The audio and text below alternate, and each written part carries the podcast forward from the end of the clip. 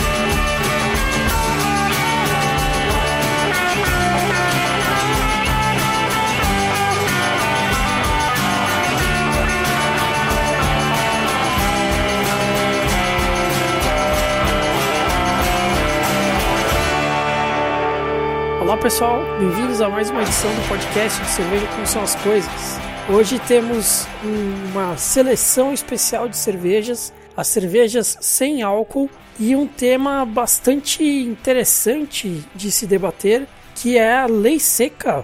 A lei seca brasileira que tio Fafá já vai dar aí um spoiler pra gente. Ah, ela não é lei seca, amiguinhos. É. Hoje temos conosco o Fabrício, conhecido como Fafá. Eu bebo sim, estou vivendo. Se a breja não tiver álcool, não tô me fudendo, eu bebo sim. Felipe, conhecido como Zi. O verdadeiro suquinho de cevada. Assim. Suco de cevada. Yuri, conhecido como Yuri. Cerveja zero até no sabor. Danilo, conhecido como The Ardengue. Danilo. Cara, cerveja sem álcool não é cerveja. Beleza. Ô, Além de... louco, há controvérsias, bicho. É, muitas. Além de mim, conhecido como Ronco, que digo, cervejas sem álcool não significam que são sem álcool. É isso aí. É isso aí. Mas não significa. É que eu falei cervejas. Ah, vou, vou ouvir isso depois. Eu falei cervejas sem álcool.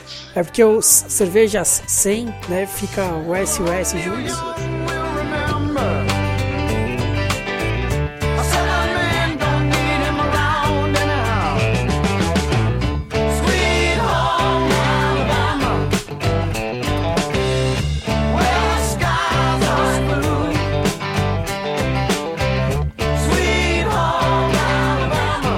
Cerveja de hoje, na verdade, são cervejas. É, cada um pegou uma cerveja diferente, sem álcool, a não ser eu e o Danilo, que estamos com a Brahma 00. Mas a ideia é que cada um provasse uma para dizer o que achou. Então, não se assustem se vocês escutarem impressões muito diferentes. É porque cada um vai ter a sua cerveja. Aos moldes do que aconteceu no Desafio Coragem número 28. Bom, então vamos começar com Fafá. Qual foi sua cerveja, Fafá? Minha cerveja. Adivinha qual cerveja eu escolhi, Ronquidão? Ah. Claro que dentre todas as opções eu escolhi uma cerveja alemã. Claro. O, o Bover. É, então a cerveja que eu tomei foi a Erdgren. Ó, Ronquidão, você me ajuda e se eu não conseguir, o Luquita corrige depois aí. Beleza. A Erdgren Alcoholfrei. Eu acho que é assim que fala. Eu acho que pronuncia o Corrou.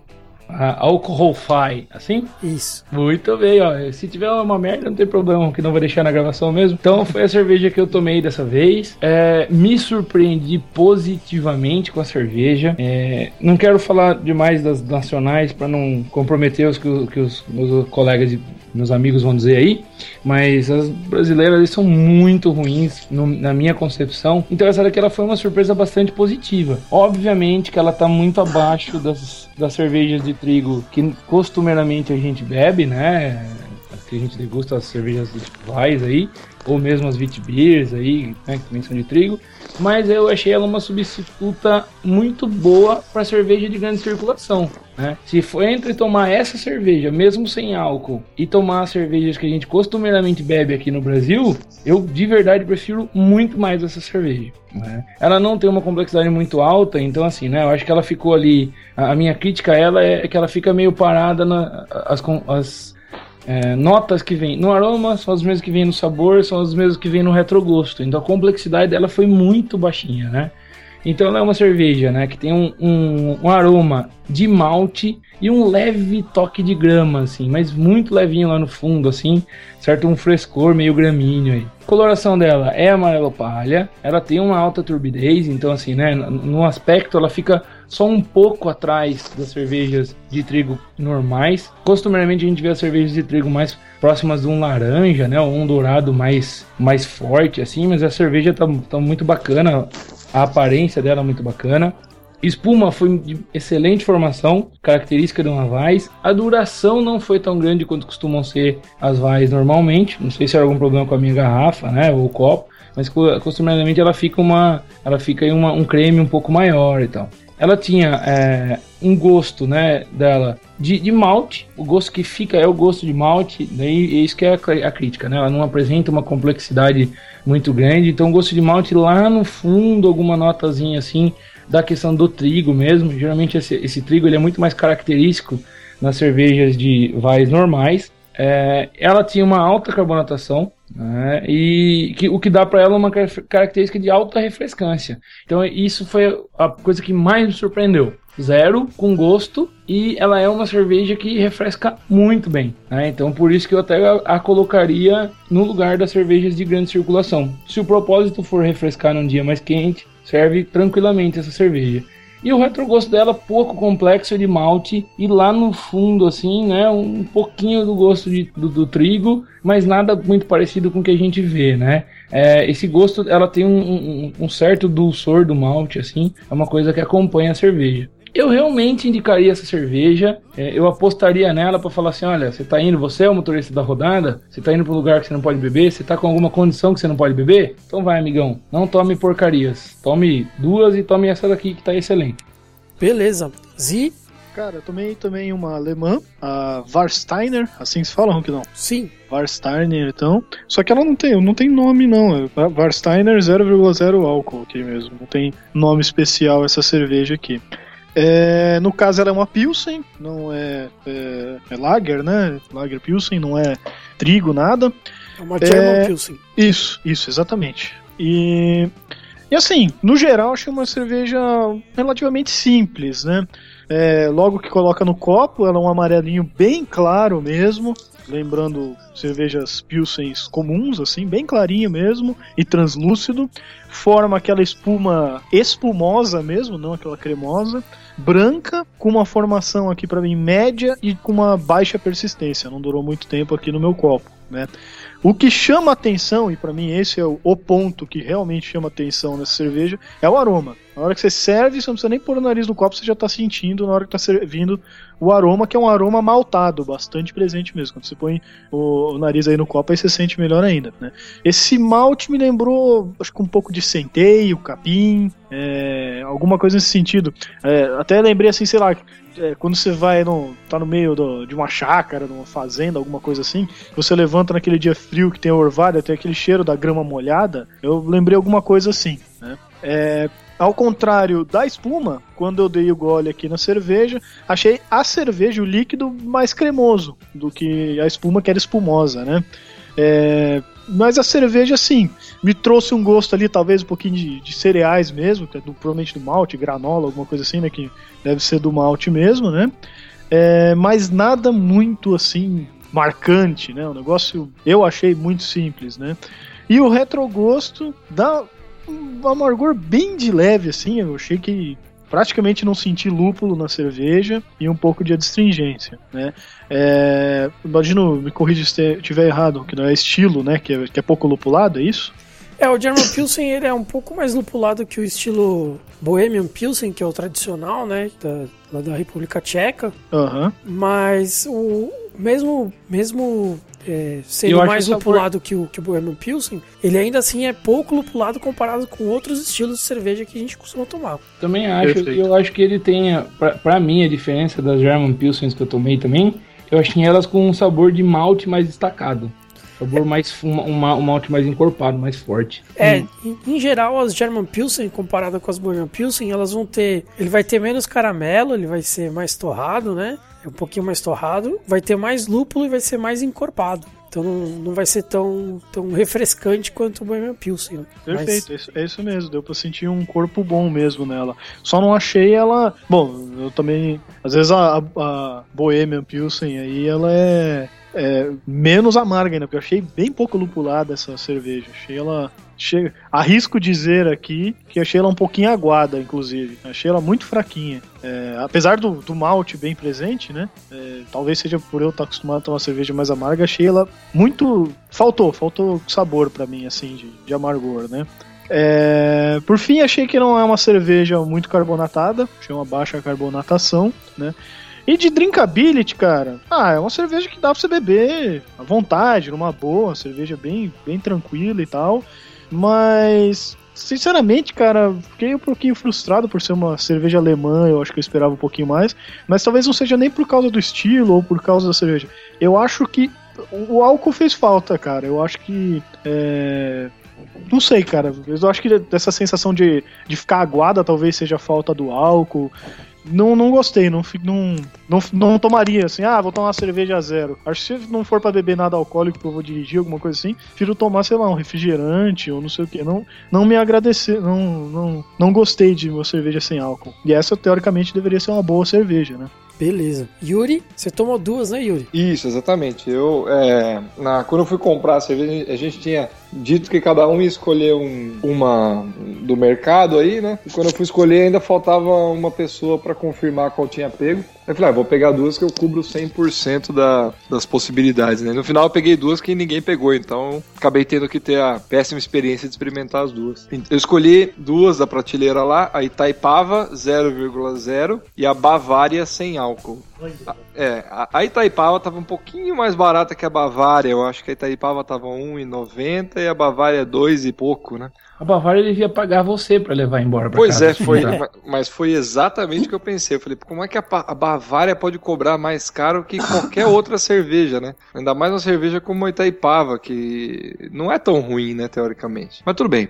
Aí eu escolhi ale- aleatoriamente entre as duas pra começar. Comecei com a Itaipava. Coloquei no copo, ah, não teve, não formou espuma, nem nada parecido com espuma. Foi um líquido como se ela tivesse completamente sem gás, sabe? Não tinha carbonatação. É, como, se- como se ela fosse sem gás, mas quando eu pus na boca eu até senti um pouco de, de crocância, então ela não estava sem gás, ela é assim mesmo. É, a coloração dela é um amarelo tão claro, tão claro que ela é quase incolor, ela é quase uma quase água, né? ela é bem bem claro amarelo demais e bem translúcida também, bem filtrada. O aroma, pasmem, alcoólico. Louco. Eu puxei, eu puxei o cheiro, falei, nossa, não é possível, eu tô sentindo Ronquidão, álcool. sobe o Queen. It's a kind of magic. kind of magic. É, até chamei a Lê pra confirmar, mostrei pra ela. Ela não confirmou de prima, não, mas depois acabou cedendo. Depois que você induziu ela, você aprendeu técnicas bilísticas. Não, não, não, não. Na verdade, eu perguntei pra ela o cheiro do que ela tá sentindo. Ela não tava conseguindo, não tava conseguindo. Eu Falei, "Você- você tá sentindo álcool? Tenta sentir álcool. Ela falou, é isso aí. Aí, no sabor, também, cara. Alcoólico. Senti álcool forte. Eu não sei. Nossa, eu, tinha que ter feito um bafômetro depois. Pra ter certeza. né? E o retrogosto também. Mas Cerveja é a pegadinha do malandro, então. É, mas o retrogosto muito, muito leve, que eu até, até escrevi aqui, é praticamente inexistente, porque é o que é. E no geral ela parece uma água ruim, né? Ela não.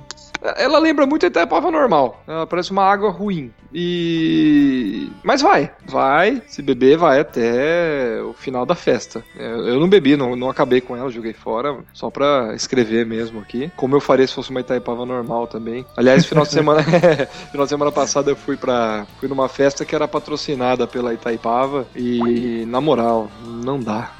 Itaipava já, já foi aceita já, hoje não é mais. Ô, louco. Beleza. Aí eu abri a Bavária, né? Bavária ela chama sem álcool, a outra chama 0,0%. A espuma não foi muito bonita, mas teve uma boa formação. Ela é clara, né? Bem branquinha. E Belgian Lace. Famoso Belgian Lace. Caramba. Pois é, formou o Belgian Lace. É uma carbonatação presente. Coloração dela, o amarelo também claro. Hum, Bastante claro, mas não tanto quanto a Itaipava. Mas aquele amarelinho da Pilsen, né? Bem próximo das normais, das que a gente toma normalmente. E também bem filtradinha, né? Translucidez. Até coloquei translucidez aqui né? alta. O aroma, eu achei, eu consegui puxar lá do fundo um lúpulo herbáceo. Mas nossa, com muita insistência. E malte. Senti aroma de malte, esse sim, tranquilo. Na hora que eu pus na boca, biscoito. Eu consegui achar o maldito biscoito do, Aê! do ronquidão. Tava comendo creme cracker junto com a cerveja, né? puxando pro maltado. Isso eu tô puxando assim, o, o- tô tirando leite de pedra, tá? Mas o milho muito forte. Milho é, basicamente domina assim o, o, o paladar, né? É, até o gosto do fandangos eu consegui, tá, eu notei aqui fandangos, né, Pra me lembrar. É, até o gosto do fandangos eu consegui puxar. E retrogosto só, só fandango, só puro milho mesmo. E é isso que eu tenho pra falar delas. Infelizmente elas não são boas, não posso trazer nada, nenhum aspecto bom, a não ser o Belgian Lace da Bavária. Beleza. Ah, isso aí acho que é borra mesmo, né? Eu jantei Belgian Lace, jovem tulo. jovem Sabe. tudo. Sabe de Isso aí é o final da água rasca, os caras estavam limpando o tanque lá. E ela gruda. Ai, ai. Mas é isso. Danilo, e você, cara? Bom, eu não sei descrever tão bem como vocês ainda, mas eu tô tomando um gole agora, inclusive, da Brahma 0.0. Coloquei no copo a espuma extremamente fraca, quase não tem fumaça ali em cima, quase não tem espuma, e ela é bem pouco carbonatada. É, a cor dela me parece tá um amarelo um pouco mais escuro que uma cerveja Pilsen comum. E questão de sabor, é, não, não, não sinto um sabor próximo ao sabor de cerveja nela. Sinto um pouco de milho, sim, mas próximo ao sabor de cerveja, o, é, malte, nada, nada nesse sentido. É como se fosse um, uma receita de um guaraná com, com malte, por exemplo, mas com muita água e muito milho e se não coloca na boca é uma cerveja que fica que nem água, água com, com um pouquinho de açúcar. É o milho com açúcar que, que eu senti. E é isso. Beleza. É, milho com açúcar, acho que é xarope de maltose, né? Que eles chamam. Uhum. É, é um sabor bem. Parece aquele mel caro, sabe? Que não é mel de verdade. É o, Nossa, nem fala. Uhum. É, bom, eu também tomei a, a Brahma 00. É, eu concordo com bastante coisa que o Danilo falou aí, realmente pouca carbonatação e tal. Só que no meu copo formou uma espuma legal até, ela não teve muita persistência, mas a formação foi boa. É de um amarelo bem claro, ela tem uma aparência mesmo de cerveja aguada. Sabor, ele sentiu milho, eu, não senti nem o milho, eu não senti nada. Nem sabor, nem aroma, nem retrogosto. Parecia que eu tava tomando água com anilina. Eu até comentei isso e o Zi perguntou, o que que é anilina? Né? O Zic não fez ensino médio. E... Mas parecia água com anilina, não, não, não tinha nada. Nenhum atrativo, nada pra reclamar também, absolutamente nada. Era uma cerveja completamente insossa. Ela podia ser menos 00, né? É, justamente. Mas ela é tipo a Brahma normal, então. Não, porque a brama normal você sente o milho, você sente alguma coisa de, de amargor, sente tem, tem alguma coisinha na brama, né? Você sente quando ela esquenta, principalmente você sente muito. Essa aqui ela esquentou e continuou sendo nada, entendeu? Nenhum momento não destacou nada, absolutamente nada. Foi como foi, eu acho que foi uma sensação muito parecida com a que o Z teve da glacial, que o Z falou assim, é, parece que eu tô tomando água, né? É, mas a, a Itaipava 00 foi bem isso aí. E eu, bom, mas você ainda puxou lá do fundo algumas sensações, né? É, eu tirei leite de pedra. É, eu não, cara, nem espremendo forte, eu não senti. Cara, mas nada. eu vou, ser, eu vou ser obrigado a dizer pra vocês que eu já experimentei essa cerveja também, né? Essa, essa Brahma Zero aí. E quando eu comprei, pra mim o gosto era ferroso. É, pra mim também, Pra metade. mim, era- pra mim era ferroso. Não, mas, mas eu consegui identificar que é ferro. Parece que tinha ficado chupando um, um, paraf- um prego até virar parafuso, ou um parafuso até virar prego. Sabe? Pre- parafuso teve da prego. Isso.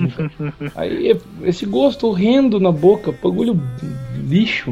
Muito ruim, cara. Muito ruim. É, eu também tive uma experiência ruim com a Brahma 00. Não tive uma experiência nula. É, a minha foi, tinha foi tom- no- Uma vez eu tomei aquela Liber em. Nossa. É, eu ia pegar. Ah, eu- eu- vale citar. Eu ia pegar a Liber ou Cronenbeer, mas as duas- nenhuma das duas é 00, né? A Liber é 00. Não, não é. A Cronenbeer é 0.5. É, mas a, a, a, Erdinger que eu, 0.3. a Erdinger que eu também tomei não é. Ela é 04. Mas a legislação fala que até 0,5 é considerado sem álcool. Zero. Uhum, exatamente, ela é 04, ela tá escrito. le- né, Legislação de 25. nomenclatura, né? Porque a legislação do, da lei seca, não. Se Não, você tomar então- 10 libras, você vai tomar no cu. É, não. Então, eu, Aí isso, é- que é isso é discutível e na verdade falta alguém com experiência, um policial que trabalhe com isso, ou alguém que saiba, porque tem que ver se esse 03, 04 vai aparecer na taxa, né? Na, na- na relação lá por litro e tal. Talvez não apareça. Não, na verdade é, é X miligramas por litro de sangue. Sim. Então, se 0,3% da lata é álcool, você tem que fazer as contas. Quantos miligramas isso dá de álcool e quantas latas você pode tomar. É uma conta. Se você tomar É, 10 então. latas com 0,3, com certeza vai dar. Então, é que o Zi, o Zi não fez aula de arte no ensino médio e eu não sei matemática. Não, Não então, vou fazer conta. essa questão aí a gente pode deixar para a próxima parte do podcast, mas já adianto que, por exemplo, bombom com licor pega no bafômetro. Sim. Mas Pega, você mas pode eu- falar assim: eu, eu comi um bombom. E aí ele te dá meia hora para você fazer o teste de novo. Ah, tá. Entendeu? Então, se você fala pra ele, eu tomei cerveja sem álcool, não sei, né? Mas por que que Ué, a se- cerveja. Se, se o cara me parar, lá que eu tomei cerveja sem álcool e eu tomar uma multa, eu processo cervejaria. É, né? Não, a cervejaria tá te avisando tem 0,4. Se a lei no seu país é zero álcool, você não pode, não pode tomar ela. Não, eu só, acho no que a rótulo. conde- eu só acho que a condescendência tem que ser a mesmíssima pro do bombom. Não, mas então aprende, nós temos que usar a mesma do bombom. Sempre o bombom. Pera lá, galera, vamos deixar isso pro, pro podcast. Olha esse Danilo subvertendo a ordem, cara. Caralho.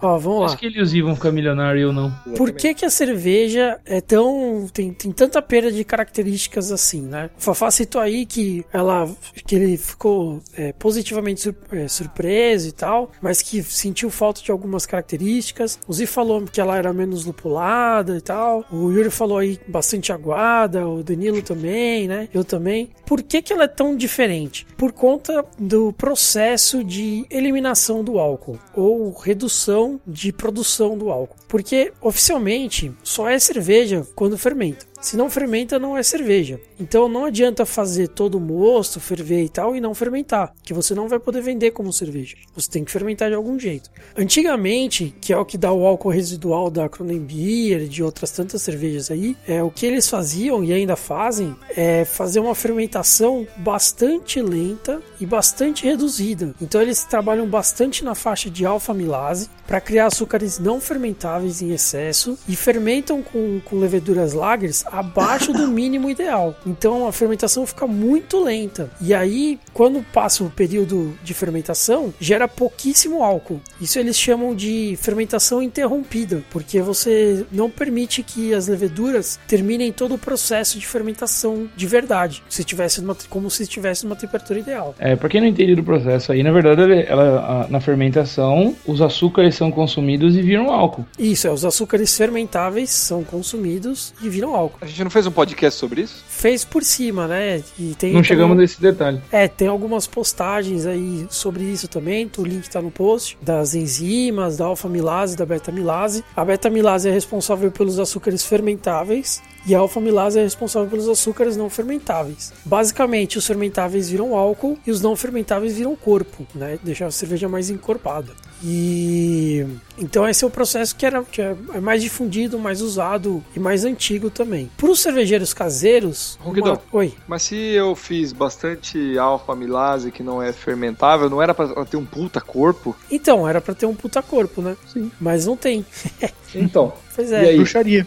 não tem- mas não tem a ver com a questão do processo ser muito lento e aí não, não funciona direito? Pode ser, mas o que eu acredito mesmo é que seja uma. e que eles usem uma quantidade menor de, de malte na hora de- da fabricação, justamente pra ser um É. limitante também pra quantidade de álcool que vai ser gerado. Gerar menos açúcar pra gerar menos álcool. Isso, É, faz, exatamente. faz todo sentido, porque daí realmente você pode ter alfamilase caindo de caminhão, que não vai adiantar nada. Então, e aí justamente essa característica de usar menos malte é que vai dar menos cor. Então, por isso que elas vão ser mais translúcidas, é, mais, mais claras, né? Um amarelo mais palha, tudo mais e tal, porque tem menos malte na composição, né?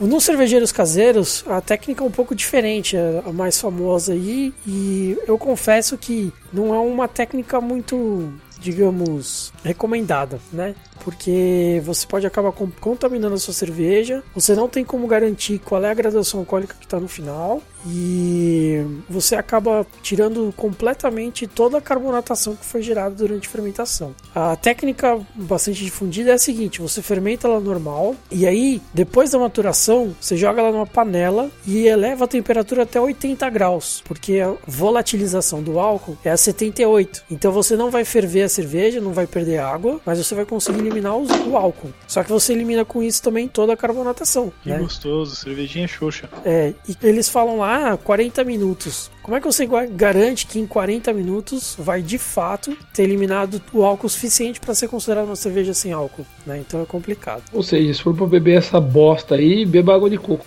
É, justamente.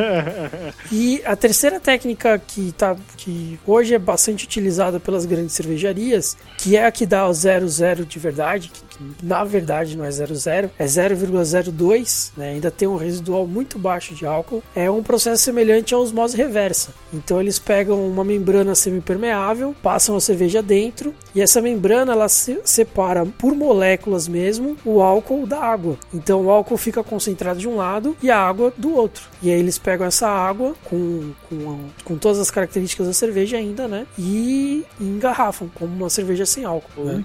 Só que esse processo, muitas coisas que são voláteis acabam passando pro lado do álcool. Então você perde aroma, você perde sabor, você perde retrogosto, você perde uma série de características que acabam passando pro outro lado. Na boa, eu prefiro beber o que tá do lado de lá da membrana, então.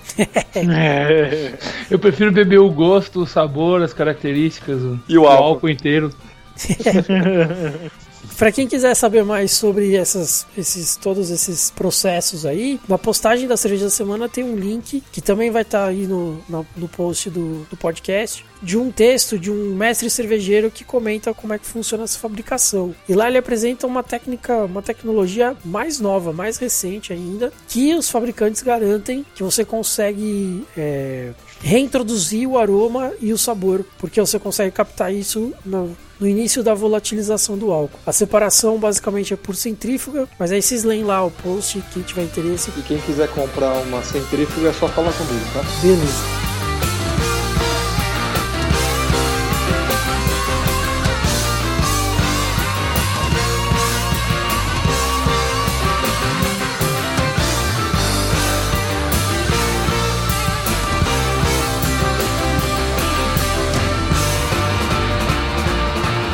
Tema de hoje, lei seca. É, lei seca é um tema bastante controverso, porque, como o Fafá já falou aí, no, já deu spoiler aí na apresentação, nós não temos uma lei seca de verdade. Nós temos restrições de consumo, né? É, não, nem isso. É, A gente não tem nem restrição de consumo, você tem restrição de direção sobre efeito de álcool, ponto. não, também você tem restrição de consumo dentro de estádios, Ah, tá. ou então entendi. em período eleitoral, né? É, É, e dia eleitoral, né? É. A lei Período- seca, a período lei seca mesmo caiu, que não? marcou os Ó. Estados Unidos, ela é bem diferente. Caiu no estado de Isso. São Paulo. Então nós temos aí algumas restrições de consumo para algumas situações, mas nós tivemos no mundo, não no Brasil, uma lei seca de verdade, que foi a famosa lei seca dos Estados Unidos, na época do Al Capone e tudo mais. Sobe o Raul. Ei, Al Capone. Esse. É verdade. Essa é a hora de fazer isso, né? Eu sei, eu sei.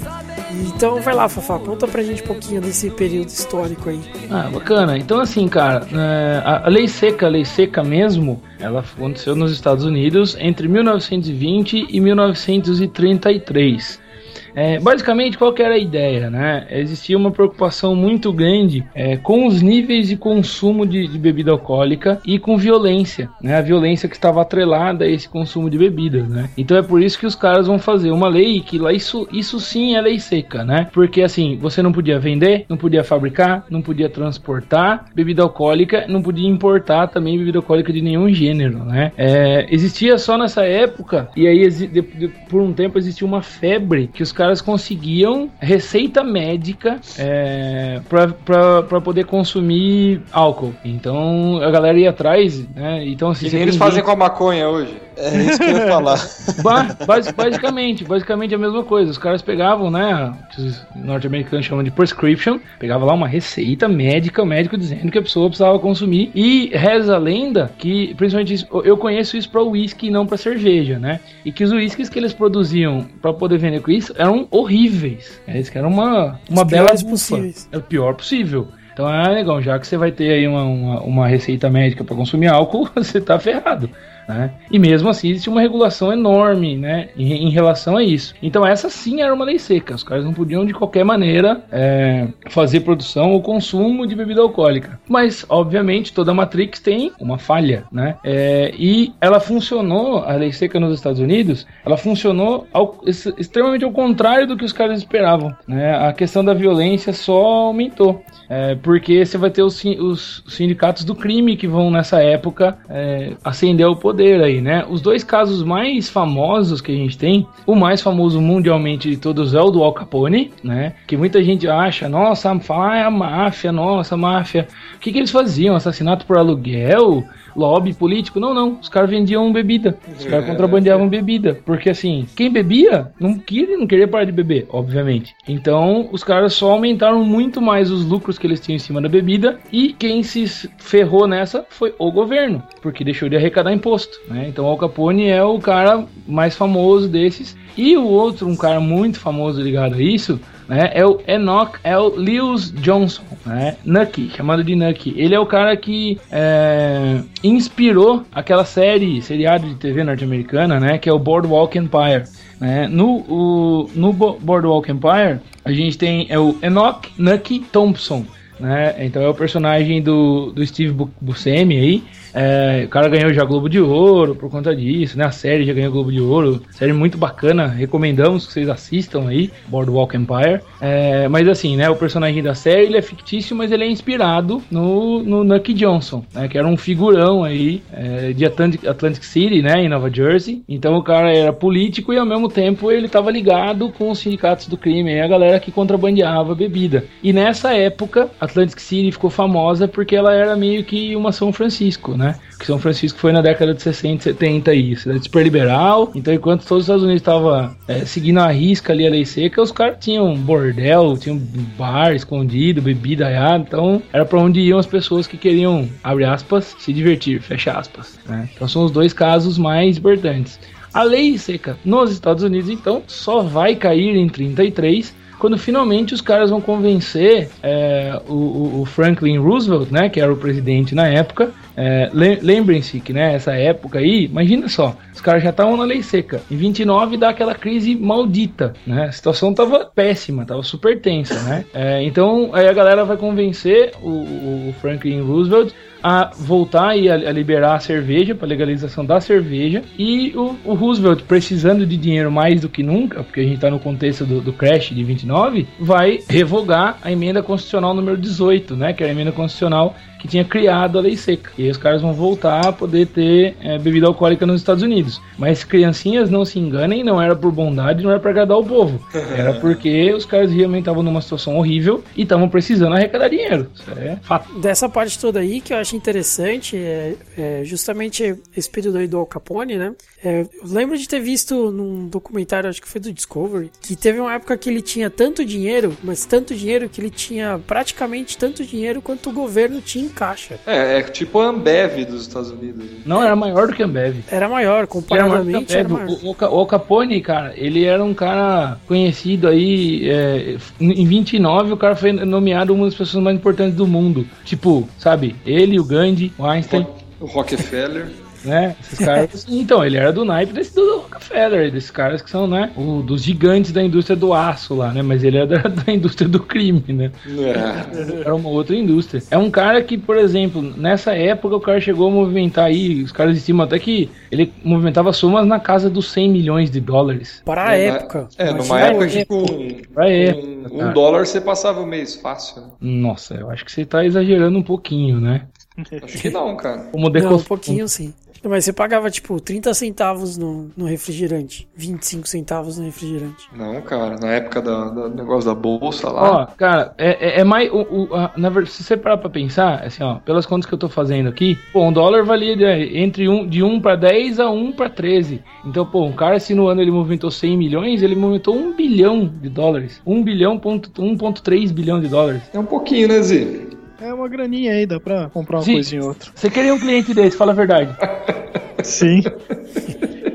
Seria bem-vindo, ofereci um cafezinho eu- ele. Imagina o cara ligando pro Z falando assim: então aqui é o Capone, eu quero abrir uma conta com você, não mexo com bandido. Então eu tenho 1,3 bilhões aí.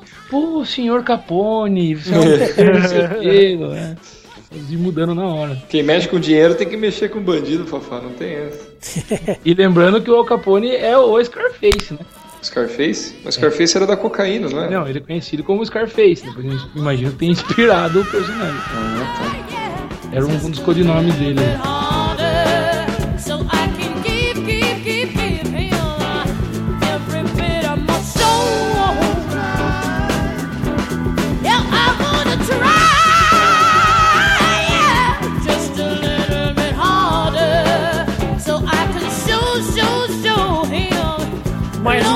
Puxar agora pra nossa lei seca aqui no Brasil, que não é lei seca de verdade, né? É, a gente comentou aí já no, no começo, né? Tem a questão mais forte hoje, né? Nos últimos anos aí, que é a questão de misturar o álcool com direção, que eu confesso que devia mesmo ter sido intensificado há muito tempo já, né? Acho que foi um- uma intensificação boa da lei nesse sentido. Mas tem outras restrições também, né? A gente tem a restrição de, de dia de eleição, que no estado de São Paulo caiu, né? Não sei se em outros estados ainda continua. E a restrição também em estádios, que graças à lei da FIFA também caiu. Caiu temporariamente, né? Depois ela volta. Não, então, o governo da Bahia e do Ceará já encontraram brechas na lei por conta da, da lei especial da Copa, que vai criar jurisprudência para revogar a lei de consumo de álcool, de proibição ao consumo de álcool em estádio. Olha, obrigado, hein, FIFA. Negocião, hein? Padrão FIFA. É, padrão FIFA. Padrão FIFA de fidelidade, porque é o padrão de poder você. Então, é, em breve aí teremos todos os estádios de novo com cerveja. Mas aí, nesse sentido, eu convido vocês a lerem um texto do Bebendo Bem, do Fabian Ponzi, que ele discute essa questão do- da proibição de cerveja em estádio. E ele cita um negócio muito interessante. Ele fala que é, a violência não diminuiu com a proibição de álcool. Porque, apesar de ter sido proibido o álcool, não tem combate contra as outras drogas. E não, e Então, não só então. isso, na, ver- na verdade essa é uma discussão que vem muito antes do próprio Fábio Ponzi aí. Eu já tinha visto isso quando começou a falar em Copa, aqui lá no Sport TV, a galera discutindo e tal, né? É, porque assim, é proibido no estádio, em todo o entorno não é. Não. Vem, vem dar um rolê não- aqui. não é- cara. é, não é Mas só isso. a lei Escape, né? proíbe, Mas os caras ficam bebendo, bebendo, bebendo, entram lá. Concordo com o Fabiano Ponzi, os caras continuam usando droga depois, né? E não, Muita maconha durante o jogo. Não, mas o, o, o negócio é o seguinte, quando proib- fizeram essa proibição, eu achei inicialmente bastante interessante, porque todo mundo sabe que o bêbado é briguento, o bêbado arruma encrenca e é um problema.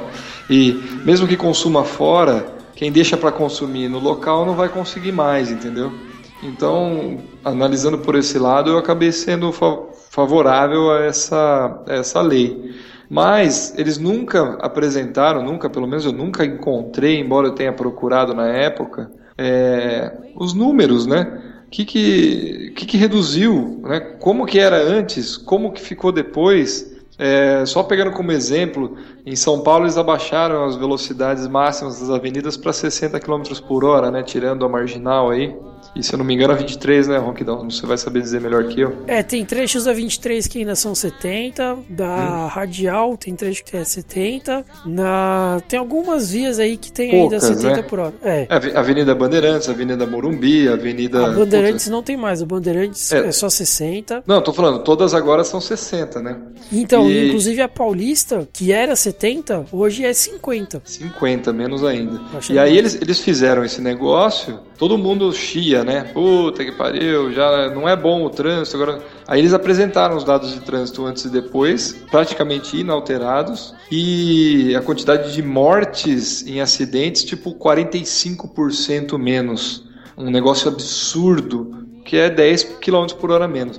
Então, legal, né? É uma lei que foi contestada, falaram, pô, peraí, né? Vocês vão foder o trânsito da cidade. E depois eles apresentaram, ó, não fudemos o trânsito e também diminuímos a quantidade de mortes. Legal. Isso não foi feito nessa lei dos estádios. Então, inicialmente eu apoiava, achava interessante. E agora, puta merda, nunca encontrei. Se alguém encontrar, por favor, me avise. Mas se houve redução ou não. Porque se não houve, não tem por que não. Até porque a gente vê que nos Estados Unidos é vendido normalmente, né?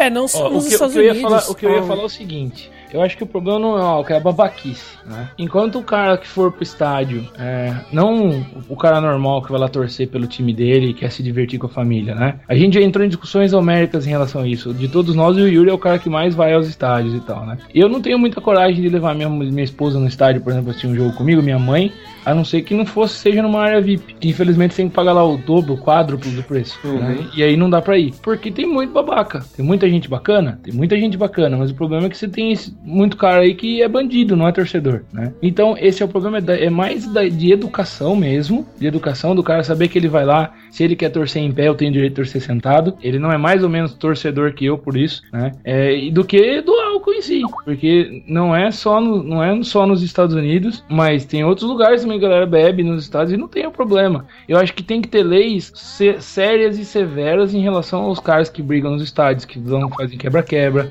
que espancam os outros. É isso que resolve, né? Não é proibir você de tomar uma cerveja. É, Existem o, leis. duro é que, o duro é que tem impunidade não só disso daí, né, cara? Não é só no estádio. A gente sabe que os caras, muito cara aí vai lá, é, mata, aí o cara é menor de idade. Ou então o cara vai lá, mata, é réu primário. Aí não sei o que e tal. Então imagina até chegar no estádio, né? É, o, o Danilo até falou aí, existem as leis, né?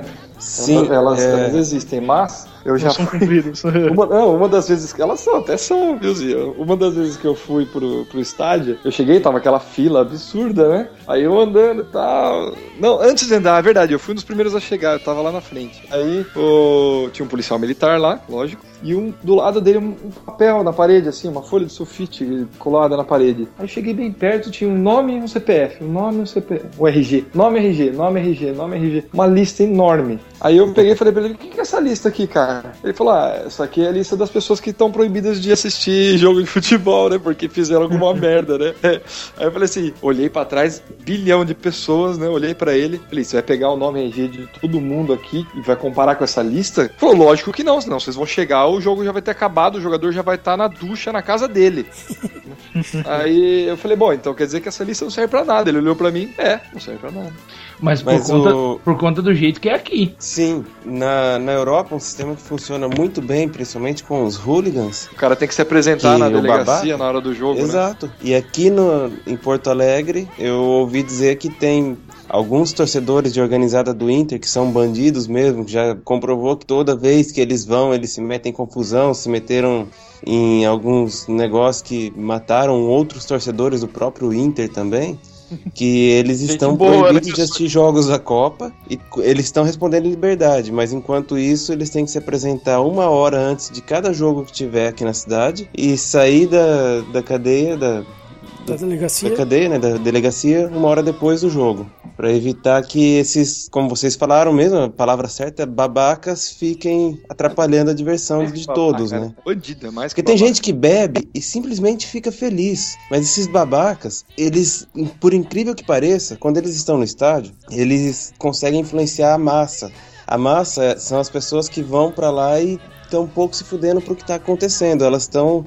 É, não, não são elas que estão lá, elas estão seguindo alguém. E eles acham bonito seguir os babacas muitas vezes. Sim. E aí a, a massa que faz aquele bando de, de coisas que envergonha todos nós quando a gente vê aquela briga de torcida, essas coisas, né? Eu acho que tirando os babacas já é o primeiro ponto, fazendo os caras se apresentarem na delegacia, trabalho social, algo nesse sentido, algo que não seja tão impune quanto simplesmente não liberar a entrada no estádio. É muito fácil você burlar um negócio desse. Então, mas é muito fácil aqui, porque você pega, por exemplo, ó, é, é um modelo que os, o, todo, a maior parte dos clubes brasileiros estão adotando, né? Principalmente com essa questão dos novos estádios. Então, a- o, Palmeiras com a sua arena, o Corinthians, o Inter, o, a arena do Grêmio, né? Não é o Inter que tem arena, Uhum. né? Grêmio, todos os outros estádios novos aí. Os dois. É, o Inter tem também. O Inter tem tem também. Ah, desculpa, não sabia. É porque o Inter é, vai sediar os jogos da Copa. Ah, tá. Não, eu tô dizendo porque é o seguinte: é, qual que é o modelo que esses caras querem adotar? Né? Não é mais estádio de futebol, é arena. É o cara ir lá e passar o dia todo, é ter restaurante no lugar. e tal. Shows, né? É, Festas. show. Então, é como nos Estados Unidos. Infelizmente o Bila não tá aí pra falar pra gente, compartilhar, ele que participou, não sei se o, o Derdeng, mas eu sei que nós ainda não. Assim, pô, os os caras vão pros Estados Unidos no né, dia de jogo, de futebol americano, o cara não chega lá que nem aqui, uma hora antes do jogo. Ah, o jogo é às quatro da tarde, oito da manhã, o cara tá no estádio. Ou fazendo churrasco no Porque estacionamento. ele, porque ele tá ali se divertindo com a galera. Ou então ele vai almoçar dentro de um restaurante que tem no estádio. Ele vai passear no shopping que tem dentro do estádio pra consumir coisa da marca, do time. Que todos os times no Brasil estão querendo virar clube empresa. Essa é a tendência, né? É. Então, assim, você Cá entre nós, finalmente, né? não, fi- final demorou, demorou muito pra isso acontecer. Então, assim, é, eu acho, nesse aspecto é, específico, você não permitir a venda de bebida alcoólica no estádio, você ferra o cara, é, você ferra os clubes e ferra quem ganha as licitações ou tem os, os donos dos restaurantes, por exemplo. Até porque E daí- bêbado gasta mais, né, cara? Bêbado Não, se então, acha. pensa o seguinte, pensa o seguinte, ó, também entre nós aqui, eu sou o que mais gasta com coisa de, de futebol, o Yuri e o pai dele. Yuri, você e seu pai saem daqui num sábado, que não tem jogo, mas vocês querem ir lá pra arena, passear na loja lá, ou jantar, almoçar no restaurante, você não pode tomar uma cerveja, não é ridículo? Ridículo. Na verdade, o que que a gente faz hoje, né? Como é o Palmeiras do lado do Bourbon, dia de jogo é mais ou menos isso daí. A gente, a gente sai muito, muito antes, vai pra lá, fica no Bourbon, enche a cara no Bourbon, gasta. Depois a gente vai na loja do Palmeiras, compra o máximo de coisas que o dinheiro permite e depois entra no estádio e assiste. Pois é, mas por exemplo, você como torcedor e não como babaca, você não preferia. não, é, o Yuri é torcedor, ele não é um babaca, não é um bandido. Então assim, você não preferia ir lá e ir direto pra arena e passar o dia na arena? Lógico, né? Não precisa Entendeu? ficar atravessando a rua. É, entendeu? Por mais que seja do outro lado da rua, né? Não, Sim, não é esse o concordo. ponto. É, né? concordo. Então você prejudica os clubes e, e os clubes precisam começar a entender isso no Brasil, que os babacas fazem mal pra eles, não é bom. E outra, eu queria eu, queria eu poder gastar isso tudo que eu gasto no Bourbon no Palmeiras e dar o dinheiro pro Palmeiras e não pro- pros caras do shopping, Pro entendeu? Alfred von Bourbon. É, pro John Alfred von Bourbon. Que por sinal é de Porto Alegre, né? Porque o Bourbon é lá do sul. Não acredito. Sim. Sério? Yuri Aqui tem mais. uns 500 bourbons na cidade. É. Eu não, eu não tenho Bourbon? preconceito, eu gosto deles. Bourbon e Zafari são do mesmo dono. When I'm on the road, playing in a town without a name. And I'm feeling low, and everybody looks the same. Well, you catch my eye, and then you come on strong and try to make your play. Just because we love tonight. Mas só completando, os clubes virando empresa, eles têm que escolher a que tipo de torcedor eles querem associar a imagem deles. E aí vai muito. A, a maior parte das torcidas organizadas que existem, elas têm apoio da presidência do clube, tem apoio de quem tá lá dentro do clube. E eu não sei qual time mineiro, acho, não sei se é o Atlético Mineiro ou o Cruzeiro, que eu vi recentemente que cortou todo e qualquer tipo de apoio à torcida organizada. Não tem ajuda para viagem, não tem ingresso, não tem nada. Você quer torcer, você vai lá, compra seu ingresso e assiste o jogo. Meus parabéns isso. esse clube aí, parabéns. É, é um negócio que já diminuiu as confusões no, no time, na, na torcida, e as pessoas que estão indo assistir estão mudando aos poucos, porque não vai aquele bando de babaca patrocinado pelo próprio time. Absurdo. E aí o, time consegue ter um tipo de torcida muito mais Que é o torcedor. legal, né? O, o torcedor de verdade, né? Muito mais selecionada é a palavra. Infelizmente Exato. é assim que funciona. Tudo, tudo é o capitalismo. Você não adianta pôr um monte de pobretão lá pra você, porque, porra, esses caras vão comprar a camisa no camelô, não vão comprar a camisa na loja, entendeu? Exato. É, infelizmente é assim que funciona. Ou felizmente é assim que funciona. Então você vai Ó, selecionar. cara, mas eu não sei se na verdade isso tem a ver. Não, não é uma coisa que tem só a ver com grana. Porque eu tava também nesse mesmo programa do Sport TV que eu tava assistindo, é, o Rizek tava lá, né? É, ele tava comandando a mesa, inclusive. E o Rizek é assumidamente corintiano, né? O André Rizek. É, se ele não é, me perdoe, Rizek, mas eu sei que você é corintiano. E ele tava dizendo, por exemplo, da. É, ele falou uma coisa que tem, tá muito certo, cara. É um dos caras que eu admiro aí, assim, da, da- das cronistas esportivos. Não tem a ver com dinheiro, tem a ver com educação. Ser babaca não tem a ver com dinheiro. É, isso é verdade. Ele tava dizendo é, da final da, da Libertadores. Ele foi no camarote, óbvio, né? E se eu também tivesse ganho, eu também iria. É, e ele aí tava dizendo que no camarote, se eu não me engano, né? Depois deve ter até VT desse negócio desse programa. Ele falando que ele tava no camarote no final lá da, no final da Libertadores em São Paulo. Entra um pai com um filho e os caras não eram brasileiros, acho que eram argentinos, se eu não me falha a memória. E o menino tava de camiseta verde. Entrou no camarote. Os caras que estavam lá no camarote, onde, né, custava milhares de reais pra entrar, fizeram os dois irem embora e o pai com medo protegendo o filho, porque os babacas com dinheiro estavam lá querendo agredir os dois, que a gente se viu entrar com uma camisa verde, bababá, mimimi, mimimi, mimimi, mimimi, entendeu? É demais, é demais pra Então, mim. então não tem a ver com dinheiro. E, e assim, é, eu sou corintiano antes que, né, galera que não sabe. Isso tem, isso tem na torcida do Corinthians, do São Paulo, do Palmeiras, do Santos, do 15 de Piracicaba, em tudo. Não, tem Babaca todas. Tem em todos os lugares. É, até babaca é um- natural do ser humano. Eu ia até citar um caso aí que o Danilo falou do- da torcida do Inter. A torcida do Inter, a camisa 12, segundo informações do chefe Giba, é a torcida organizada mais antiga do país, né? Foi ela que inspirou o surgimento das torcidas organizadas e tal. Só que hoje é a menor torcida do Inter, porque as pessoas começaram a sair dela, porque era tanta tanta violência, tanto tanta coisa ilícita rolando lá, que as pessoas começaram a se incomodar e saíram. Então hoje a maior torcida do Inter, eu não lembro o nome dela, mas não é mais a camisa 12, né? Entendi. E é interessante esse movimento que até dentro das organizadas tem gente que se cansa dos babacas e resolve sair, né?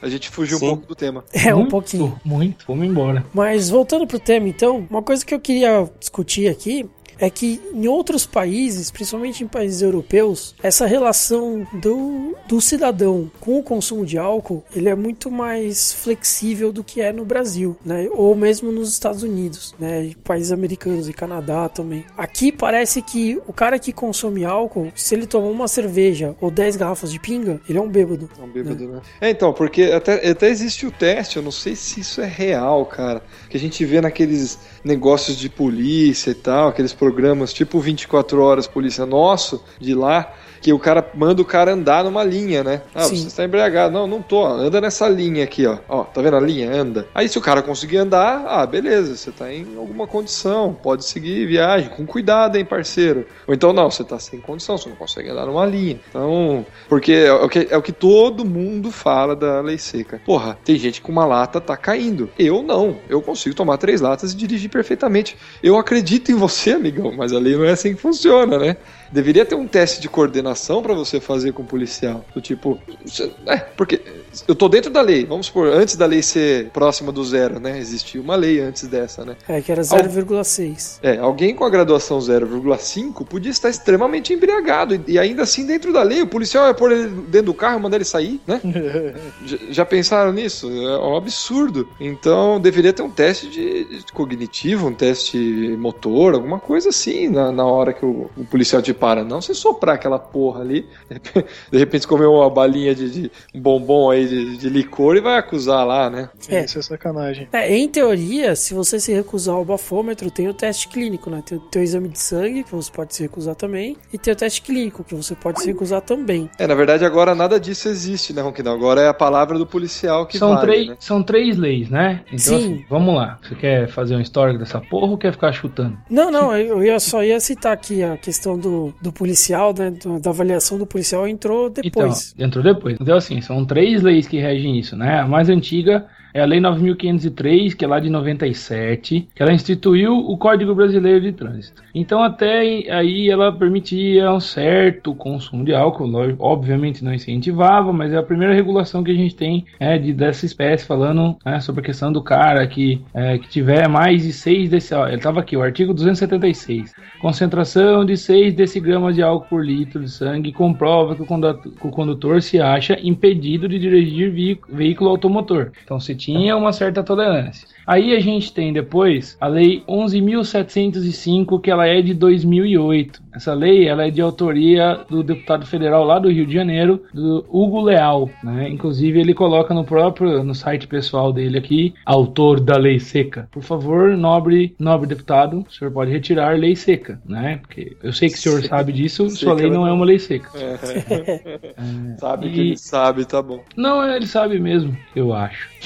É, e aí, obviamente, que ela tornou mais, é, mais rígido, né? Na verdade, as punições para quem fosse pego dirigindo embriagado, né? Então ela começa a estabelecer o zero de álcool, né? No, no al alcoolemia, né? Estabeleceu alcoolemia zero, né? Então pra galera ninguém beber absolutamente nada.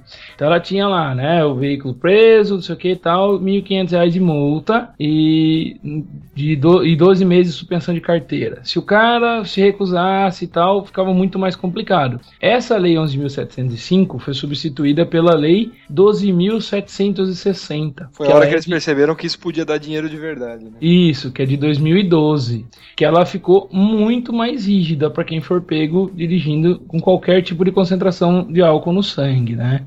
Então ela vai ter uma, vai ter 12 meses de suspensão. Ela é o dobro, né? Ela, ela é o, ela é o dobro do, do, O valor da multa. do valor da multa do que já era, né? E aí, se o cara for reincidente, o dobro também da multa novamente. É Né? o dobro do dobro. Ao dobro do dobro, ela ficou mu- muito, muito mais pesada, né? Ela não dá bem o dobro, dá tipo dois mil reais na, na primeira vez e perto de 4 mil se você for pego uma segunda vez dirigindo. Ou seja, eu não posso tomar uma multa dessa, senão não tenho pra pagar e vou ficar preso lá.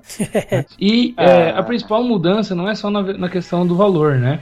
Ela vai mudar essa coisa que a gente estava acabando de discutir. Ela vai, porque assim, no- a, a nossa legislação diz que nenhum cidadão brasileiro pode ser forçado a produzir é, provas contra si. Né? Não pode ser, você não pode ser obrigado a produzir é, provas, evidências contra você mesmo. Então ela passa a regular que serve várias coisas: filmagem, né, uma gravação de áudio, gravação de vídeo, o Testemunha. depoimento testemunha e, principalmente, o próprio depoimento do agente de trânsito, da autoridade policial ou do agente de trânsito responsável. Ou seja, vai cair no que o Yuri estava dizendo. Né? Então, se o, o, o policial, se a autoridade de trânsito decidir que o senhor está embriagado, parabéns, você ganhou uma dor de cabeça gigantesca. É, mas aí se você. Se ele, por exemplo, essa é a minha dúvida. Ele pega e diz que você está embriagado. Você vai lá, assopra aquela porra e dá zero. E aí? Aí eu não sei e pretendo nunca descobrir para poder falar para você. Não, aí, aí o caso é o seguinte: nesse caso aí, o que eu acredito é o que vale é o aparelho. Sim, sim, é o que você acredita, mas eu quero daí saber o que você é. fala assim, não, Não, é o você tá aparelho. produzindo prova em- ao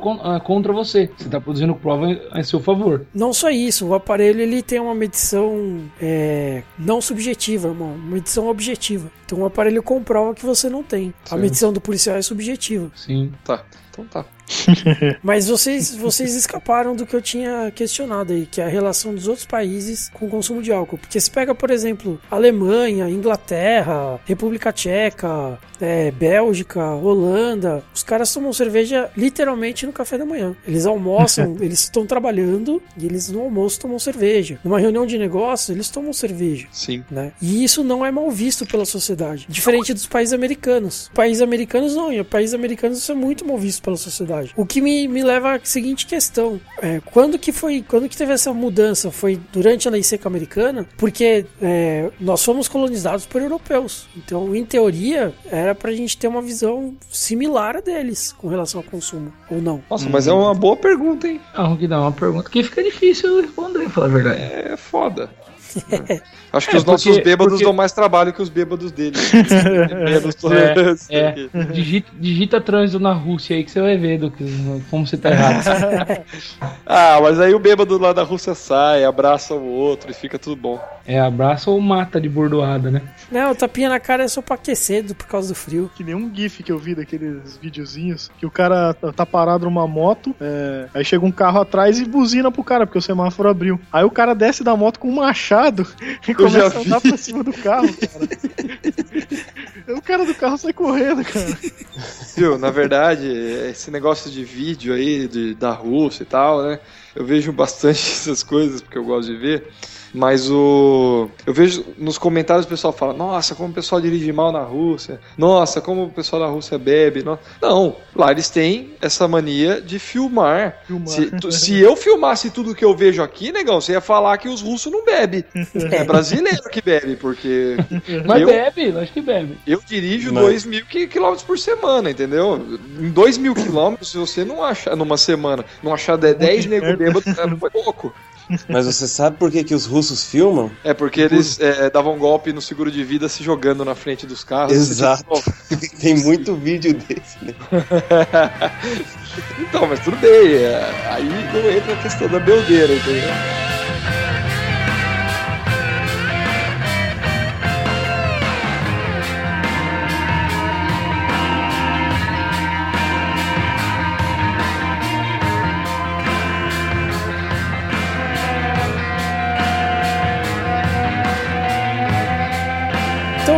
Uma perguntinha do Ronquidão.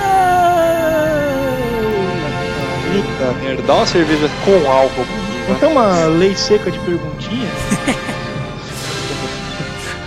perguntinha seca. É uma perguntinha surpresa, hein? Não tava na pauta essa perguntinha, hein? Mesmo porque a pauta já foi pra caralho, né? Ai, ai, ai. Bom, perguntinha do Ronquidão. Perguntinha, na verdade, que não tem a ver com o tema, mas sim com a cerveja. Que estilo vocês fariam uma cerveja sem álcool? Nenhuma. Por- porque, em, em teoria, em teoria, qualquer estilo pode ser feito, né? Então, qual estilo vocês fariam de uma cerveja sem álcool? Começando com Danilo. Cara, nenhuma. Não, tem que ter um estilo.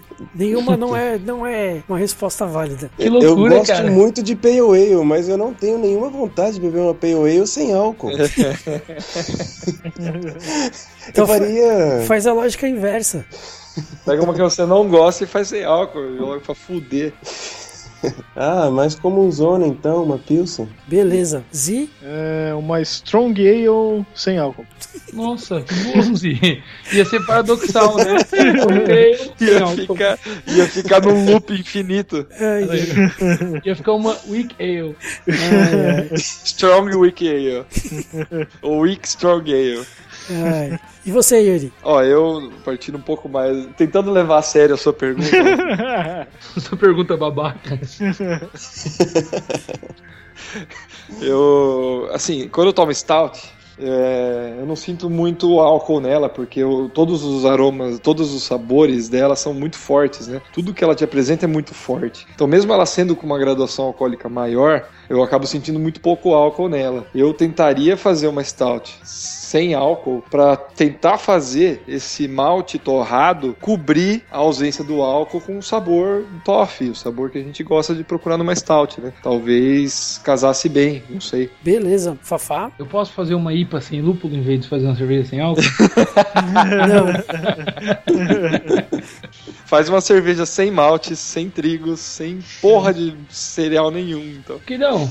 Oi. Hum, cara, de verdade, eu não cometeria a blasfêmia de fazer uma trapista sem álcool. Beleza. Porque essa última, a Chimé, né, que ele tomou, né, sem a Blue Cap lá, ela sem, sem aquela complexo do álcool aquecendo um pouco a boca, assim, puta, ia ficar muito. Ia, ia, a cerveja ia perder muito. Tá, e qual você faria? Qualquer outra. Ah, uma que eu faria. Ah, a pergunta era que eu faria. Sim. Droga, eu já, eu já tô no não fazer, Ronquidão.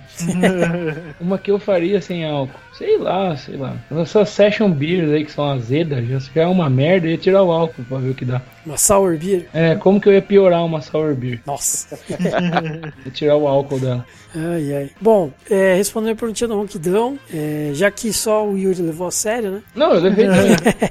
É, o Z comentou aí a Strong Ale, né? Eu acho que uma, uma que ficaria engraçada também seria uma Barley Wine. Porque Barley Wine ela tem que ser alcoólica no- na 14. raiz. Dizer 14%. Né? É, então isso ficaria engraçado. Mas levando a sério a perguntinha, eu gostaria de ver uma October sem álcool. Pra você poder ir na festa, encher a cara e voltar dirigindo. Isso, Muito bom. Uma boa. né? Uhum. Mas é isso Mas é que essa, essa pergunta é difícil porque a cerveja perde tanto em complexidade quando a galera muda o processo. Pois é, né? É, é... Tipo, as pessoas fazem isso, cara, há dois mil anos. Não queira mudar.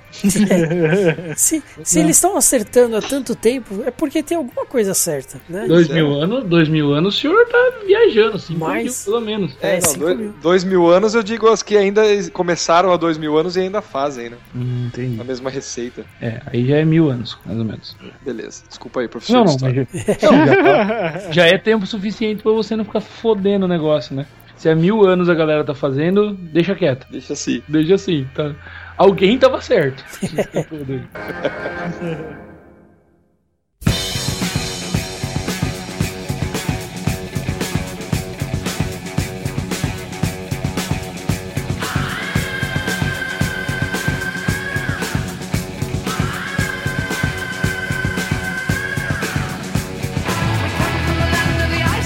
Mas o. Bom, tem também.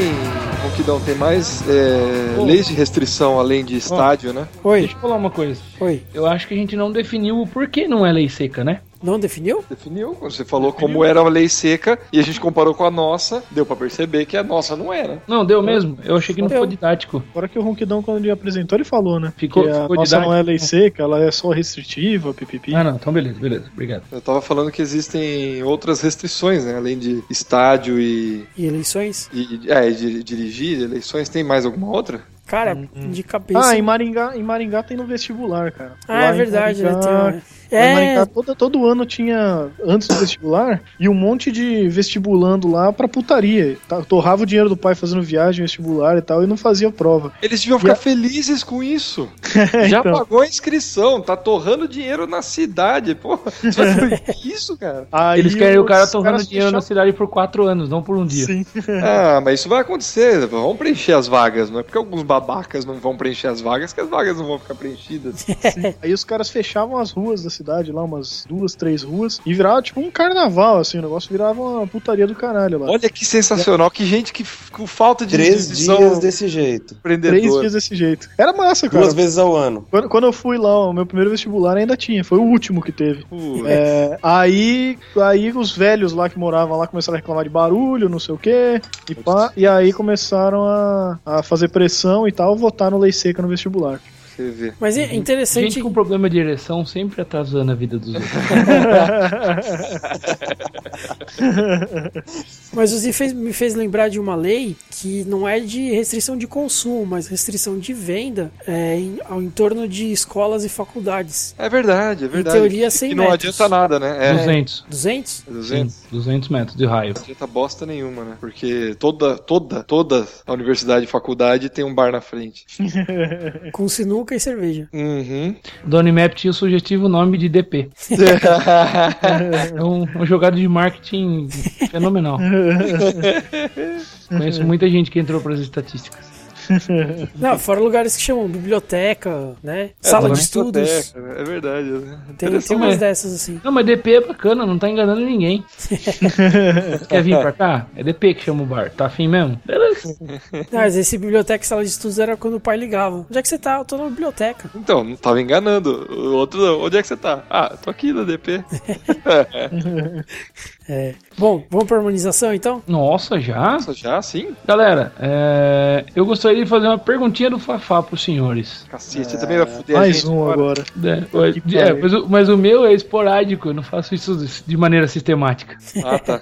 Tudo bem. A ideia é a seguinte, galera. Eu quero saber se vocês concordam é, ou discordam de como a gente tem essa lei, né, de proibição de álcool e direção. E eu quero, na verdade, eu quero fazer uma discussão. Os, os porquês de vocês. Vocês querem que eu comece ou Não, não, então você, vai? faz, você faz, pauteando. estilo, faz estilo ronquidão. Não, vai você- dando os nomes aos bois. É você que perguntou, você que ponteia. Então tá. Então, primeiro que eu quero ouvir, Zi. Ah, mas é um filho da puta, você falou que ia fazer igual o Ronquidão mesmo, né? Ué, hum, quero ouvir você. Tá, então você quer saber. Não, então assim, ó, se você concorda ou discorda, ou se você pudesse, o que, que você mudaria? O que, Nem que a que pergunta, nem a pergunta ele lembrar. Se você concorda ou discorda do jeito que a gente tem essa lei no nosso país e os porquês, o que, que você mudaria se você pudesse e tal. Cara, é, o duro é que assim, olhando as estatísticas desse negócio de morte no trânsito, cara, é realmente foda. Aliás, o próprio número absoluto de, de mortes em trânsito no Brasil é assustador, né, cara? Então, é, de 40 a 50 mil pessoas morrem por ano por acidente no trânsito e, sei lá, 60% é, tem álcool envolvido. Então, Mais do que a Palestina. é um absurdo, né, cara? Imagina só, você todo ano você pega, sei lá, quase um estádio de futebol e joga lá o avião do Bin Laden e mata todo mundo. Todo ano você faz isso, né? É, é realmente assustador esse número. Então eu acho que assim, é necessário ser rigoroso é, com a questão do álcool e é, a direção. Agora, a gente comentou até aqui, né? Eu falei pouco nesse podcast, mas vocês comentaram bastante disso, da relação de às vezes ser muito extremo e não ser é, esse fator objetivo do, do bafômetro também, às vezes não, não pegar direito, né? Então, o cara, o negócio do cara comer um bombom e se fuder e tal, aquela coisa, às vezes pode não ser muito legal. Eu acho que nos Estados Unidos tem alguns estados que, que os caras fazem, né? A avaliação é, de- do cara mesmo, né? Sei lá como é que eles fazem os passos lá pra ver se o cara tá realmente bêbado, né? Porque o Bila, por exemplo, ele pode tomar, sei lá, seis latinhas de cerveja e não ficar bêbado, tá certo que ele não dirige, mas é mais ou menos isso, entendeu? Se ele soprasse o bafômetro, ele ia estar loucaço, mas ele ia estar normal. Então, eu acho que às vezes pega um pouco pesado, né? Até porque, sei lá, é. Agora, dia dos namorados, você vai sair com sua mulher, tomar um vinho, se fudeu, né? Ter que pegar um táxi e tal, porque você não pode pegar o carro. E, então, sei lá, eu acho que é importantíssimo ter esse negócio, ser rigoroso e tal, mas eu não sei muito bem o que fazer, mas também acho que tem que ter algumas, não sei se exceções, mas uma regra mais bem elaborada, sei lá. Talvez o bafômetro não seja o melhor método. Certo. Ardengue? Eu concordo com, com o Z. Eu acho que o- a maneira como, como é executada a lei hoje, não sei se. Tenho minhas dúvidas se é melhor. Porque, pelo mesmo motivo, às vezes eu saio, bebo duas latinhas de cerveja, se eu fizer um bafômetro, eu, eu tô bêbado. E, e eu não me considero bêbado quando eu bebo duas latinhas. É,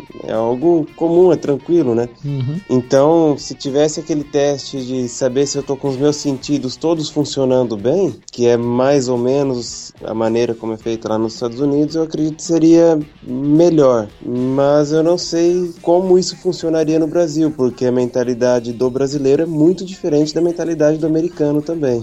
Certo. Eu não tenho uma solução para isso. Ronquidão? Então, eu, eu vou fazer um discurso parecido com um dos dois aí. Eu acho que a lei tá certa. Acho que ela tem que ser muito restritiva. Quanto mais restritiva, melhor. Eu acho que a questão objetiva dela, do bafômetro, eh, deve ser aplicada. Porque, eh, como o Yuri comentou aí, tem um cara que pode estar com 0,5 e tá loucaço. E pode ter um cara que tá com 1,2 e pra ele não fazer diferença nenhuma. Então, justamente por essa, por essa disparidade toda, e a gente não ter como controlar isso em 200 milhões de pessoas, Melhor prevenir que remediar. Justamente. Então restringe para todo mundo, todo mundo tem que estar no mesmo padrão. Mas, paralelo a isso, eu trabalharia a cultura de do, daquilo que eu tinha comentado, né? De, de, de ser encarado sempre a pessoa que consome álcool como bêbado, como alcoólatra, como dependente, né? Não é sempre assim, né? E ter uma certa flexibilidade nesse tipo, né? nesse, nesse viés, né? Nessa, nessa interpretação. É, Direção não, com direção, não só com direção, né? Várias coisas que exigem concentração, que exigem habilidade, Operação de ponte rolante, por exemplo. operação de ponte rolante, né? ou de empilhadeira, né? coisas desse tipo. Mas O cara, o cara que fica lá orientando o pouso no, no aeroporto, né? é, Se esses ele tiver caras bebão, dá uma merda violenta.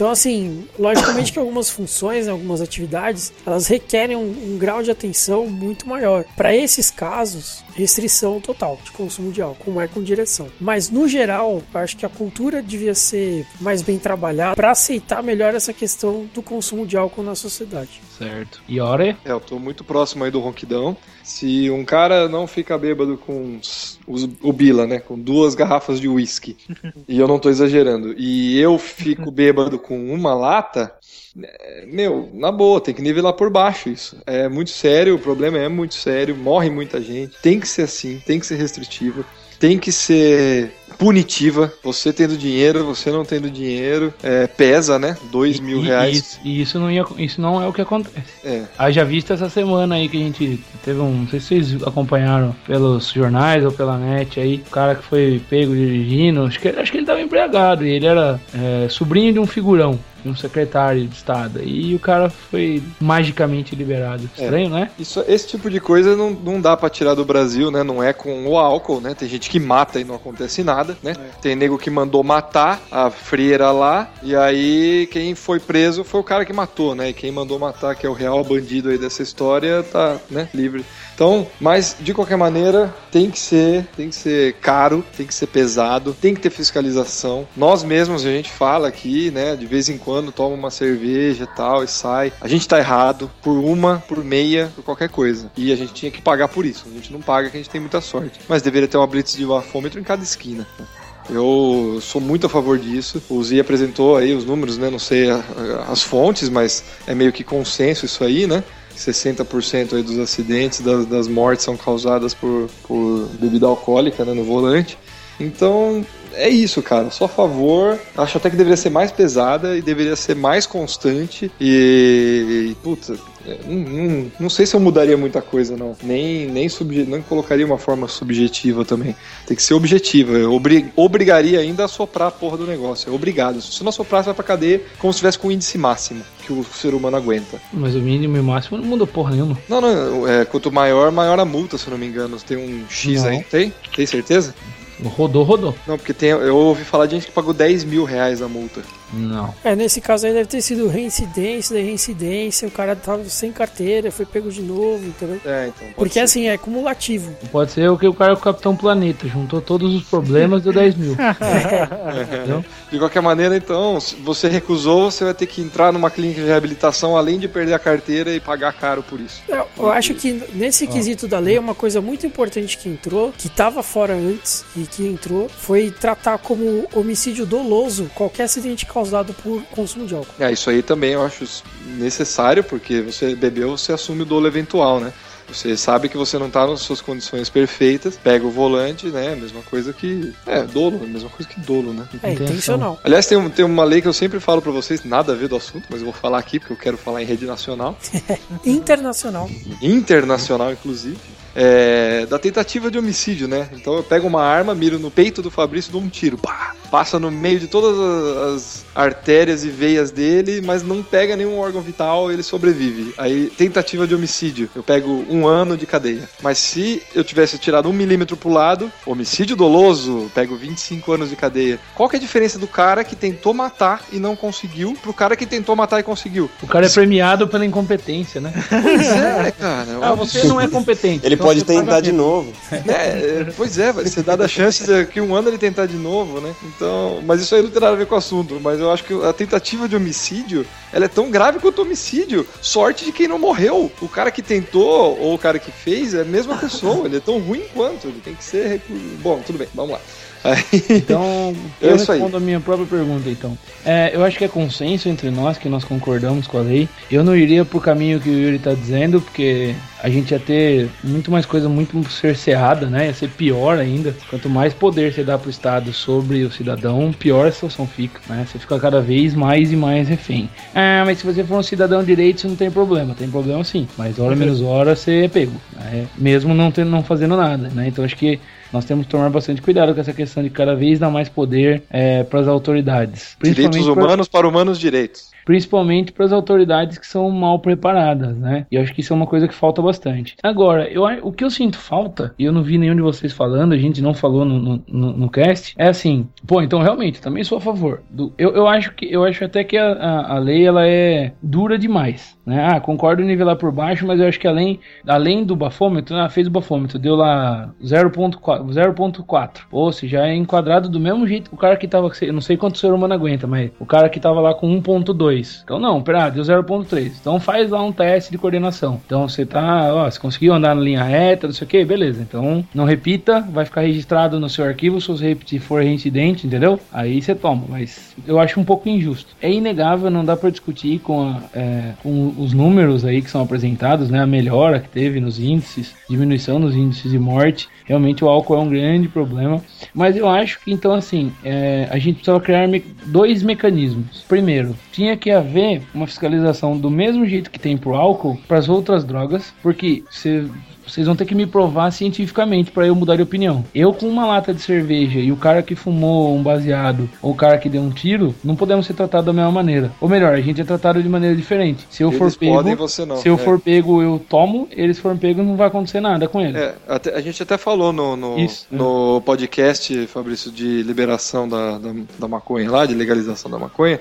A gente até falou que eu, comentei lá, né? Meu pai é, atende muita gente no, no hospital lá e tal, e ele fala que a pessoa que fumou um baseado ela não tem condição de dirigir, não tem condição nenhuma, nem de dirigir, muito menos subir numa moto. Exatamente. Então isso pra mim é um super problema.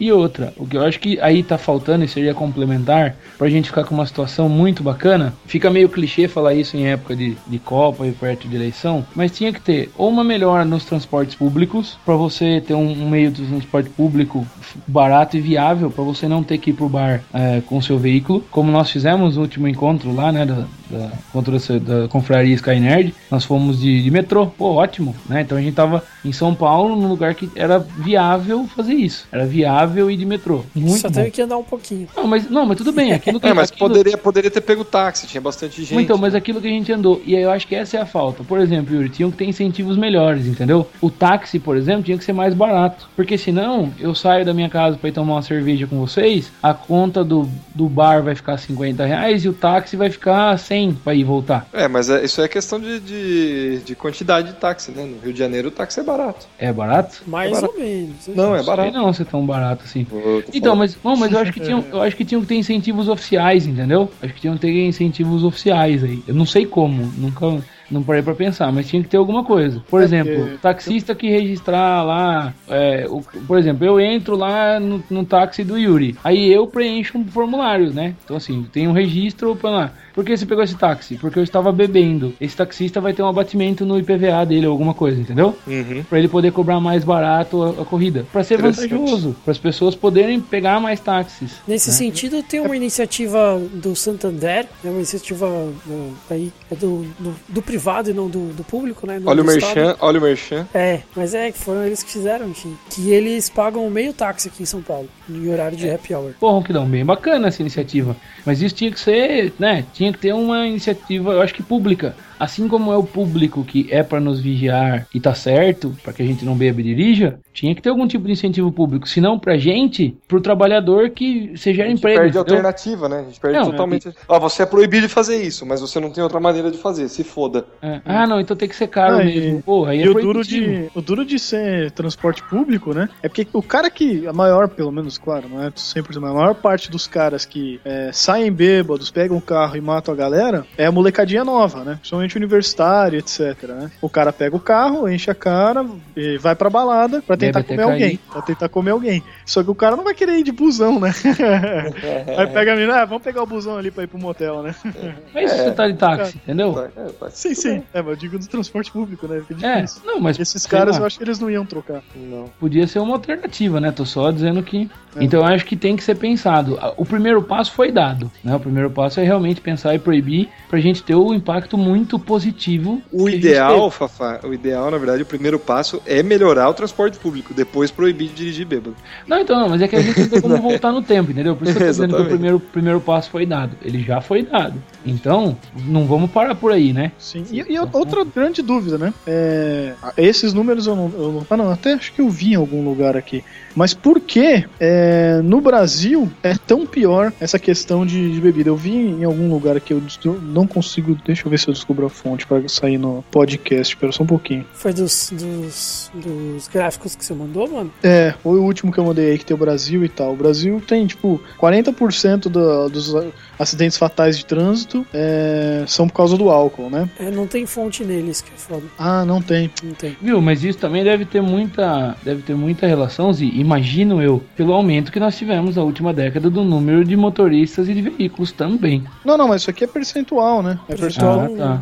Os acidentes que acontecem, 40% no Brasil, é, de acordo com essa estatística aqui que é diferente, né? é, são feitos. é, São resultados do consumo de são álcool. resultados do consumo de álcool. Enquanto em outros países, né, apesar de países próximos da gente, mas tem outros países que acontece muito menos. Tentar descobrir por que que lá é diferente. Será que é cultura? Será que é transporte público? Será que é táxi barato? O que, que será que... Será que a Que esses tolerância, eles são fazem? muito enguço e aguenta mais que não?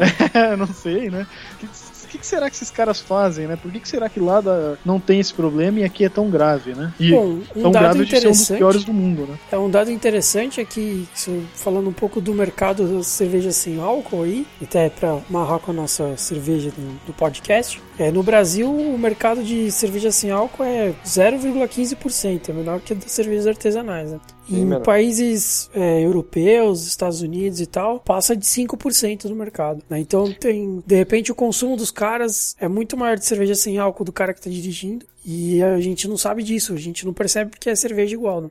Agora, ó, a gente copia tanta coisa de fora, né? Nossa, o processo de interculturalidade no Brasil ele é tão forte. Uma coisa que, assim, ouvintes do nosso podcast, podendo, adotem o motorista da rodada. Vamos copiar isso dos norte-americanos. Se- Já que a gente copia tanta coisa, querendo às vezes sem querer, Uhum. vamos copiar isso, isso é bacana. Motorista da rodada. Isso é bacana. Ah, vou sair eu, Yuri Ronquidão, Bila e Zizi. Ah, tira É. lá no palito e tira o Bila porque ele é esperto. É. Tira lá, tira o motorista da rodada. Aquele cara não bebe no dia. Isso é fantástico.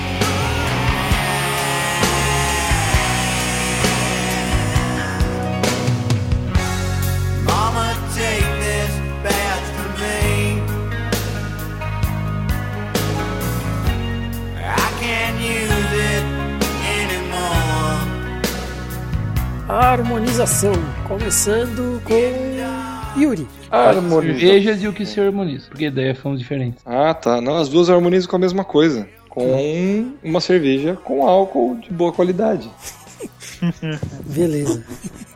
Beleza. É, Fafá? Como a minha cerveja era boa, considerando boas as cervejas que é, a, a gente bebe no dia a dia, cerveja de grande circulação, eu harmoni- poderia harmonizar ela com qualquer coisa que a gente pega quando você tá com seus amigos, entendeu? Então eu, inclusive, como eu sugeri, essa cerveja vai sair com seus amigos e não, você é o motorista da rodada, compre uma Erdinger sem álcool, né? Então você acha que ela pode acompanhar uma gama bem grande de coisas, não por ela, mas por ser cerveja. Então especificamente essa eu vou harmonizar com churrasco. Olha lá, hein? É uma cerveja que eu tomaria num churrasco junto com vocês se eu fosse ter que voltar dirigindo pra casa. Muito bom. Muito bom. Danilo? Comprar muito a Erdinger Fabiço. Né? É, com uma cerveja boa também, vou copiar porque não, não me agradou. Beleza. Zi? Cara, lei seca harmoniza com sequilhos, que é aquele sa- salgadinho horrível lá que deixa a boca tudo empapuçada. Cara, você se supera toda vez. Cara.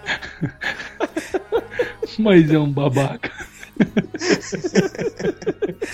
Ai. Sequilho, beleza. É, bom, a Brahma 00 eu harmonizo com. Deixa eu pensar. Bom, pode ser com amendoim. Amendoim, sabe? Sem pele, sem casca, sem sal, sem nada. Sem foi- amendoim. é- Sem é, e amendoim. e uma arma fazendo roleta russa, até tomou um tiro na cabeça, né? É, que ao de pôr sem uma bala. bala, você tira uma bala. É. Não, não. Uma roleta russa sem bala, porque aí harmoniza bem, tudo é equilíbrio, entendeu? É, cerveja sem E, álcool. e com amendoim, sem você só a casca do amendoim também, né? Não, sem casca, sem pele, sem sal. sem torrar. Ele cru. Cacete. Harmoniza bem. Harmoniza, harmoniza legal. Cada um quer ter uma experiência de uma vida inteira. É, mais algum comentário sobre a cerveja? Alguma coisa? Hum, hum. Tá bom. Então, eu acho que a minha cerveja vale ser experimentada. Acho que só eu vou dizer isso. Ah, eu acho que é o seguinte, na verdade, é, deveria de alguma forma ser incentivado isso, é, pesquisas né, nessa área aí para poder ter uma cerveja gostosa, saborosa e sem álcool, é, num preço viável, né? Imagino que a do Fabrício não seja um preço viável. Ah, Por a minha quê? cerve- é, o, o preço dela é de cerveja Weiss normal. Então, a cerveja mais normal não custa R$ 1,45 a lata, né? Não. É, para poder ser vendido na- nas festas, nos, nos lugares aí por R$ reais, cinco reais, que é o preço normal aí, né? Das baladas. E que as pessoas, porra, tivessem essa oportunidade de tomar uma cerveja muito boa e sem álcool. Melhoraria, melhoraria o trânsito, melhoraria tudo. É interessante, eu esqueci de comentar o preço. A Brahma 00 é mais caro que a Brahma normal.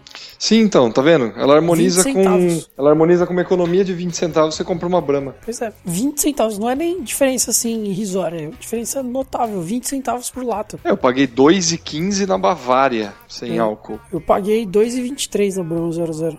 Nossa, tô achando que eu paguei de super barato, então na Erdinger foi 12,80, mas pelo menos é boa. Então, Boa, assim, né? Para os padrões. A minha eu paguei caro que eu comprei no Beer Code. Beer Code, Foi 15 mangos, 16 mangos. Porca miséria. Né? né? Tá bueno. Mas Senhores, assim, então é isso então aí, tá pessoal. bom. É, Então tá bom. Tá bom então. posso encerrar o programa? Até quando ele não vem, né? Um filho da puta. Dá, dá licença? Dá licença? Pode, pode encerrar, pode encerrar. É, então é isso aí, pessoal. Essa foi mais uma edição do podcast de Cerveja Como São as Coisas. Fiquem ligados no site, sempre com novidades. Cobrem o Danilo das novidades, beleza? É, Beleza. Fiquem ligados nas na nossa página no Facebook, nossa página no Google Plus, nosso perfil no Twitter e nossos perfis pela comunidade cervejeira. E até a próxima. Então tá bom. Então tá. Knock, knock,